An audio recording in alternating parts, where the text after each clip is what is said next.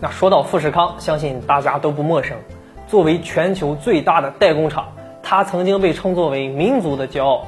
在中国制造业呀，也是一个奇迹。富士康是全球第一大代工厂，在全球的员工达到了两百多万人，也是苹果的第一大代工厂。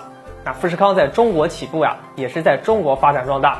目前，富士康在中国市场的份额呢，占比很多，像华为和小米啊，都是它的客户。但是，苹果一直都是富士康最重要的客户，所以啊，富士康也一直被苹果牵制着。为了获得苹果最大的订单，之前也传出了富士康甚至要撤离中国的传闻。富士康虽然被称为是血汗工厂，但是为中国带来了几百万的就业岗位啊。就拿郑州富士康来说，提供了二十万的就业岗位，还带动了数万人的就业。那后来富士康宣布要搬迁到印度市场去，因为中国的用工成本呐越来越高了。但其实呢，工人们并没有赚到什么钱，但是工厂的成本压力却很大，所以要撤离中国。但是印度政府的办事效率又非常的低，在去年年初的时候啊。郭台铭呢就宣布啊，要在去年底的时候呢，把这个苹果的生产线全部搬迁到印度去。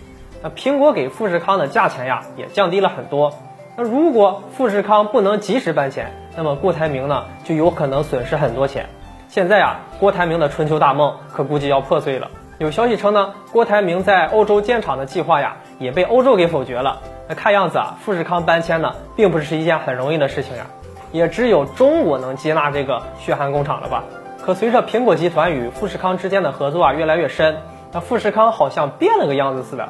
那据了解，富士康在被苹果养肥之后呀，呃，富士康的创始人郭台铭说过这样一句话：是富士康在给大陆饭吃。郭台铭认为啊，中国离不开苹果，也离不开富士康这样的企业。而如今的富士康可谓是被苹果给坑惨了，一连损失了几百亿。那郭台铭寻求回国发展之路呢？然而比亚迪呀，可能就要对他说了，抱歉，没有位置了。如果郭台铭知道现在的结果呀，那不知道当初还会不会如此的不留后路。那中国制造业的奇迹呀，是并不好复制的。富士康虽然在中国起步，但是近些年来啊，一直想撤离中国市场，主要呢是因为用工成本的增加，特别是现在华为被制裁之后呀，那富士康之前也是站队美国。停止了和华为的这个合作，并且加快了撤离的脚步。但是现在剧情可出现了大反转，那富士康搬迁之路困难重重啊！郭台铭的春秋大梦恐怕是要破碎了。好了，本期的内容就和大家聊到这里，我们下期节目再见。